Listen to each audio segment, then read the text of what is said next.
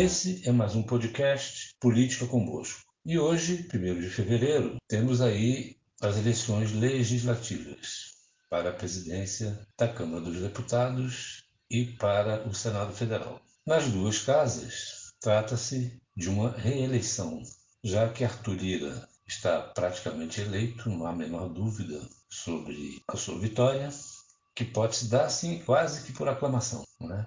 E no Senado é muito provável também a reeleição de Rodrigo Pacheco. Há aí um clima do lado do seu adversário, Rogério Marinho, de virada de jogo, virada do placar, mas é algo muito difícil de acontecer. Embora nessas circunstâncias a história nos ensine que não se deve fazer previsão de placar.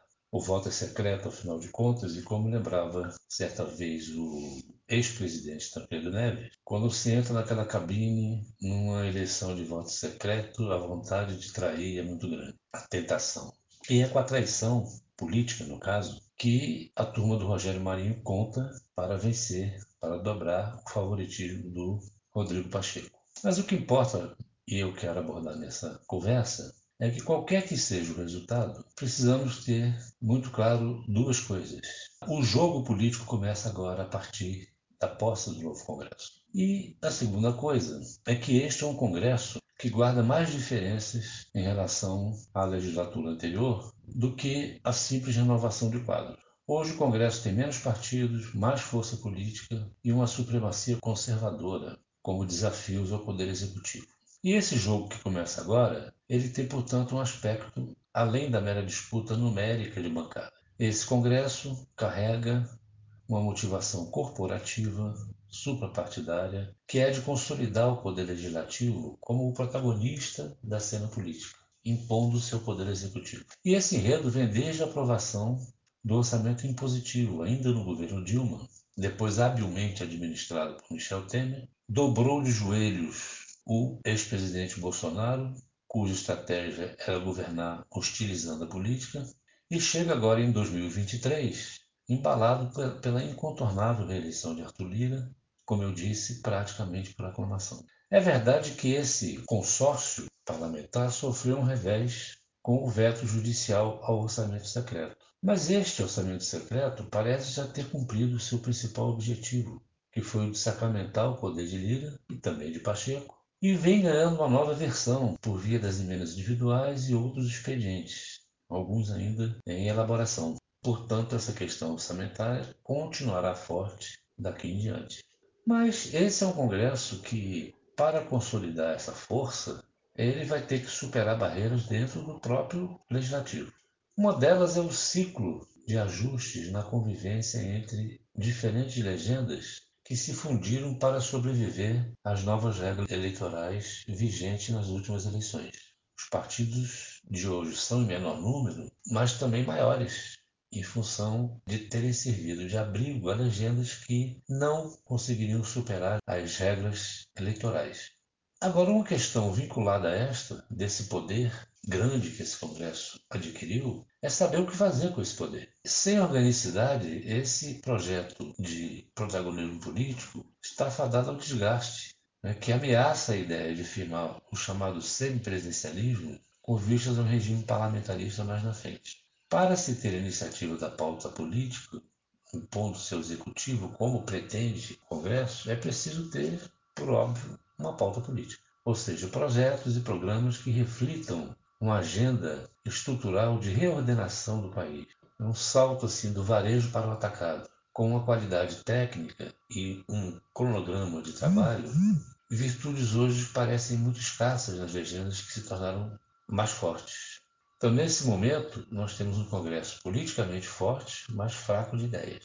E essa desorganização das legendas, que foram anabolizadas pelos sobreviventes da cláusula de desempenho e, dos fins, e do fim das coligações é visível, por exemplo, no União Brasil, onde ela pode ser vista assim a olho nu. Mas não é só. O PL, que é majoritário, vive uma luta interna entre moderados e bolsonaristas. E, de outro lado, já tenta se defender de alianças em curso entre as demais legendas ideologicamente alinhadas a ele, mas também que lutam por espaços na estrutura de poder do Congresso. Então, esse ciclo de ajuste nessa convivência nova também é extensivo às demais legendas. É nesse contexto que os partidos que começam essa legislatura na oposição tentam equilibrar os interesses próprios com a meta comum de subjugar o executivo. À exceção da reforma tributária, pouco se sabe sobre alguma unidade programática desse consórcio majoritário de centro para a direita que não sejam medidas de afirmação no varejo, como, por exemplo, conquistar a prerrogativa de nomear diretores de agências reguladoras e afins. Esse cenário preocupa já e incomoda, inclusive, experientes políticos que já sentem, já manifestam aqui e ali ainda de forma mais interna nos bastidores, a dificuldade de orientar as ações partidárias para um rumo comum. No União Brasil, só para reforçar o diagnóstico, esse clima de barata voa é muito rotineiro já. Não há uma liderança no partido, como ficou patente na escolha dos três ministros da legenda. O Lula, empenhado na reeleição de Rodrigo Pacheco, entregou essa prerrogativa da indicação dos partidos do União Brasil ao senador Davi Alcolumbre, e este indicou três nomes à revelia da bancada da Câmara. E um desses nomes é, um, é uma fake news, porque é o Valdez Góes, que foi nomeado para a integração regional, mas que é afiliado ao PDT. O partido também se ressente do sumiço de ACM Neto, uma de suas principais lideranças, que desapareceu após a derrota eleitoral ao governo da Bahia. A ACM Neto seria uma liderança natural na legenda, que não tem no seu presidente, Luciano Bivar, um perfil agregador ou de expressão política capaz de influir e conduzir nas negociações no ambiente parlamentar e nas relações com o governo federal. Já no PL, a meta de Valdemar da Costa Neto de herdar o bolsonarismo com vistas às eleições municipais de daqui a dois anos tem levado a movimentos erráticos.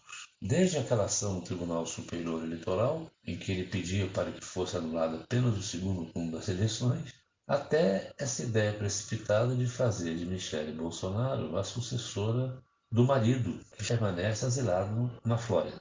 O governo Lula tenta explorar essas fragilidades para ampliar ainda mais sua insuficiente base parlamentar. E o faz à moda antiga, com distribuição de cargos e espaços no poder executivo, contrapondo-se ao semipresidencialismo, né, com o velho presidencialismo de coalizão principal adversário do presidente Lula nesse contexto continua sendo o seu próprio partido, o PT, que ainda exibe aqueles cacuetes sectários de outros tempos.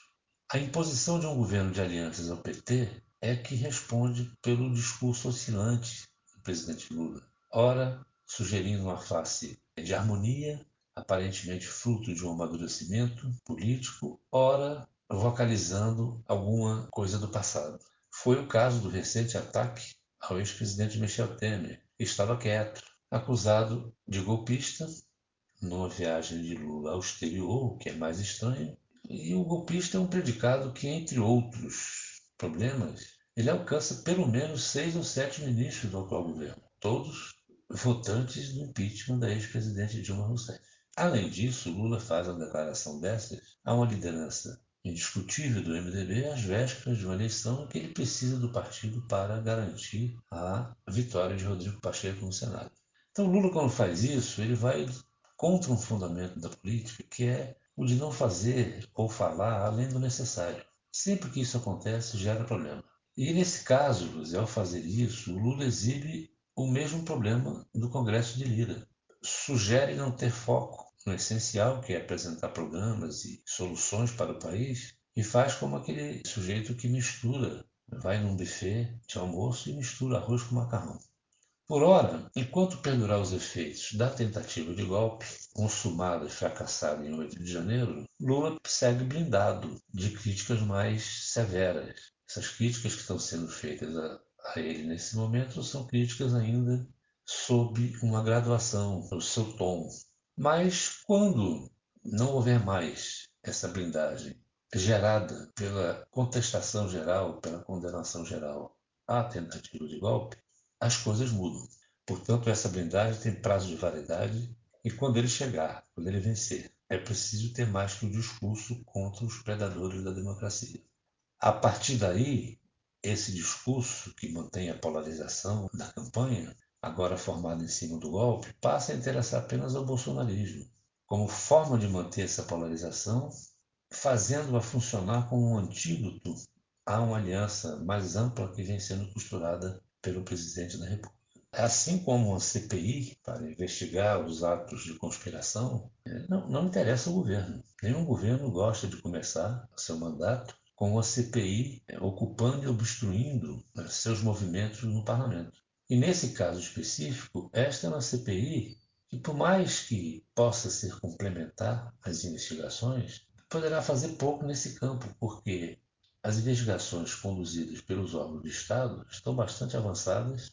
Os tempos tecnológicos permitiram rapidamente a identificação de participantes e militantes e até oficiais, tanto da Polícia Militar quanto das Forças Armadas, bastante filmados, largamente filmados e também alvos de triagens e pesquisas nas redes sociais, porque isso foi um golpe anunciado. Então, é uma CPI pode ficar excessiva e ainda que não ficasse, ela incomoda o governo. Portanto, qualquer que seja o resultado dessas eleições legislativas, o cenário é esse de um Congresso muito poderoso, que tem essa meta corporativa de subjugar o Executivo, se fazendo o protagonista maior da política, com a iniciativa da pauta, né? e que vai impor ao governo eleito muito exercício, muito empenho e muito esforço de negociação. Esse é o quadro. O jogo político começa a partir de agora.